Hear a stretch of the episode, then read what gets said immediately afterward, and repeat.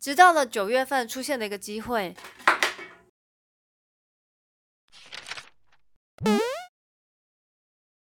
嗨，大家好，欢迎来到凯西的理财冒险，请麻烦还没订阅的朋友帮我订阅，谢谢大家。这一期呢，凯西想做跟以往有点不一样的，因为其实很多朋友很好奇我的仓位，所以我今天觉得我要把我仓位股票公开给大家看。这户头其实，在疫情之前我都没有什么使用，主要原因是因为我心里有阴霾，因为之前我用这个户头买了阿里巴巴，结果发现运气好像不太好，所以之后我就很少用这个户头。但最后其实还有买一档亚马逊，那是很久之前的。呃，之前我没有想过我会做 YouTuber，但做了视频之后，我想有一天可能有机会给大家看一下我仓位，所以我就整理这个账号来使用。希望大家会喜欢我这一期的凯西理财冒险。在这边我要跟大家声明，这不是我所有户头的股票。但是我打算之后我会尽量在这边交易，所以我可以定期跟大家更新和分享等等。我会跟大家介绍说我当时为什么买这些股票，然后现在最近这些股票有没有什么新闻值得注意的地方。顺便最后我会看一下我到底回酬率好不好。先来看我的产业分配比重，我目前是五 G、EV 和半导体是占了超过五成。再来可以看到较多的是电子商务、矿业和 IT。整体来说呢，我比较偏向科技部分的投资。现在来看我仓位的部分，讲讲可以看到我买了很多的股票。没办法，小溪有时候会受不了诱惑血拼，但当中除了亚马逊呢，其他都是今年用这个户头才买的。一般来说，我不会买这么多的股票，很多其实只是因为做了视频后才买的。想到要和大家分享也无妨。首先来看半导体的组合方面，是以 AMD 和 NVIDIA。A N D 其实是我刚做完视频之后，它一度有下探到五十，所以我在那边就开始开仓了。以目前来看呢，有四十一 percent 的回抽率。再来呢，NVIDIA 部分呢，我九月做了开仓，为什么呢？因为 NVIDIA 决定要买下 A R M，就如果它能买成功的话，它未来可以独霸一方，所以我实在想不到理由在九月回调的时候为什么不买它呢？但我要告诉大家，这个收购案呢不一定会成功。因为 ARM 的大股东是中国人，因为考虑到最近的中美关系，也许有可能会破局。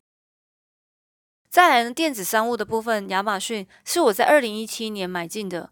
当初在那个时候，云端是一个很热门的话题，但是那时候并没有像现在有这么多 SaaS 股可以选择，所以当时我决定买一咪咪的亚马逊做投资。结果一直到现在，我觉得亚马逊还是最好的公司。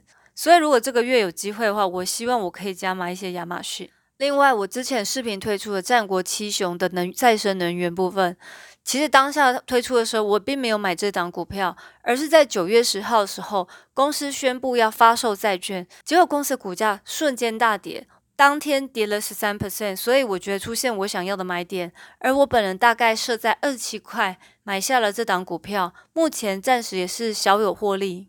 这档其实我打算像亚马逊一样这样长报。如果有兴趣了解再生能源，请不要错过我那一集哦，好吗？再来，XE 这一档呢，我刚开始看到的时候很感动。为什么呢？因为很少看到这种电子商务的公司在网路上卖的东西跟别人家都不一样，完全没有重叠性，几乎都是手工创意的作品。公司的 CEO George 呢，当初就有想到，他想要保留传统的电子商务的特色，但是又要有一点个人特色。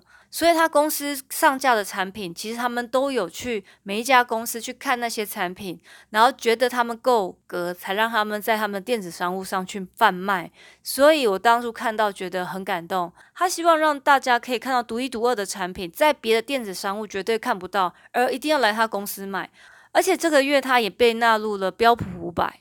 A c 其实这个股票在疫情之前我就有注意到这档，所以疫情发生后我就有购买，因为我觉得网络购物有可能受惠于疫情，所以我有投资一些，现在有超过一百八十 percent 的获利率。在那当中期间也开始有人介绍了，所以我就介绍了 LVGO，因为那时候暂时没有人提过这一档股票。Qualcomm、Skyworth、Lumentum、Nokia 这几档我之前都有出视频。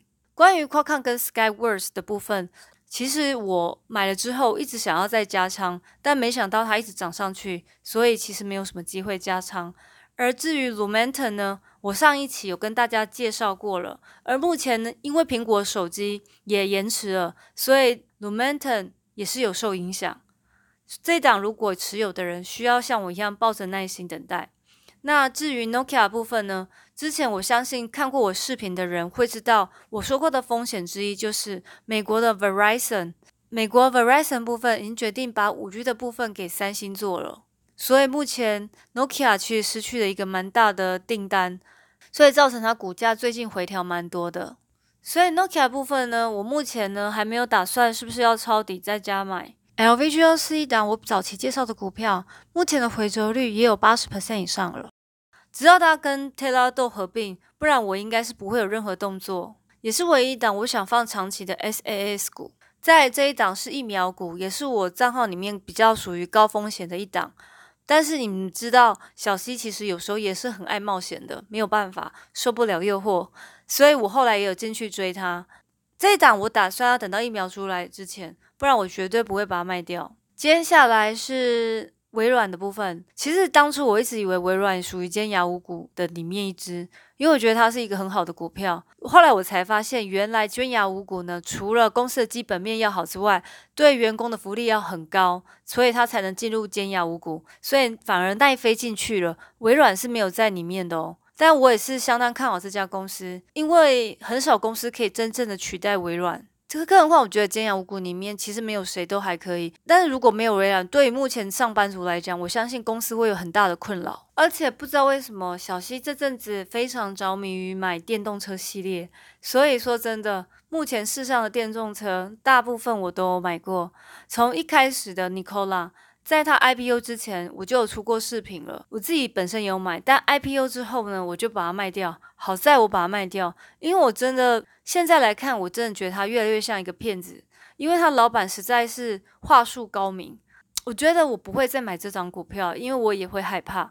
Neo 呢，我觉得它还算蛮便宜的，考虑到潜力，我大概买了五百股，平均价位在十一点五左右，我的目标价是九十块。至于 SHL 在九月二十八宣布是否同意和 h i l i a n 的合并方案，而这个档股票呢，我平均是买在十八点三。那我在别的账号其实有买 Warren 的部分，大概是在八块左右。这档股票其实我没有打算抱长期，一旦上市之后，我应该就会把手上的持股全部卖掉，并且它现在股价也来的比较高了，所以要进场的人自己要小心。不过现在价格有点偏高。